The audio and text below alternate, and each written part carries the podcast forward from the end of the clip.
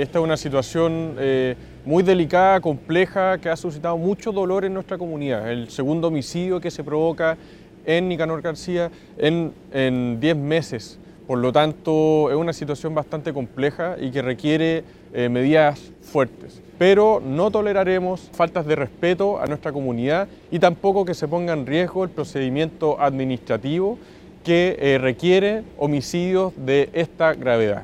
Por lo tanto, es que oficiamos a carabineros para que se pueda esclarecer esta situación